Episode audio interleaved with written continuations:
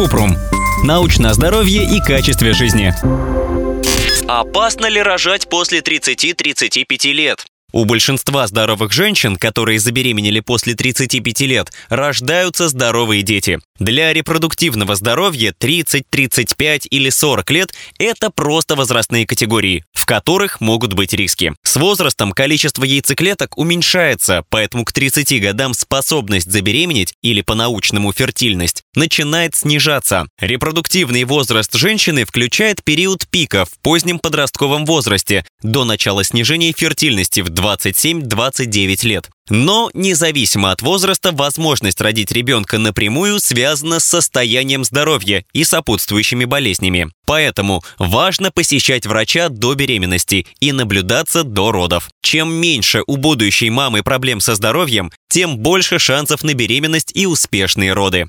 Оценить риски. Проблемы могут возникнуть независимо от того, сколько лет на момент беременности. Но некоторые из них становятся более вероятными, когда исполняется 35. В том числе, чтобы забеременеть, может потребоваться больше времени. Если женщина не может забеременеть 6 месяцев, нужно проконсультироваться с врачом. Больше шансов рождения близнецов. Вероятность увеличивается с возрастом из-за гормональных изменений, которые могут вызвать одновременное выделение нескольких яйцеклеток. Также роль играет экстракорпоральное оплодотворение. Высокое кровяное давление, которое может привести к преэклампсии. Это осложнение, которое включает повышенное артериальное давление, белок в моче и отеки. Сахарный диабет во время беременности. Без лечения увеличивается риск преждевременных родов, высокого давления и осложнения для ребенка после родов. Выкидыш или мертворождение Чаще роды с помощью кесарево сечения, например, если есть осложнение, предлежание плаценты, преждевременные роды,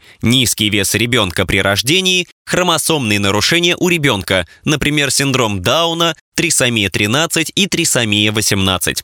Как планировать беременность после 35? В целом рекомендации не отличаются от общих для планирования беременности. Специалисты рекомендуют вести здоровый образ жизни, сбалансированно и разнообразно питаться, регулярно заниматься спортом, не пить алкоголь и не курить, принимать фолиевую кислоту и, если есть хронические болезни, проконсультироваться с врачом о том, как они могут повлиять на зачатие и здоровье будущего ребенка.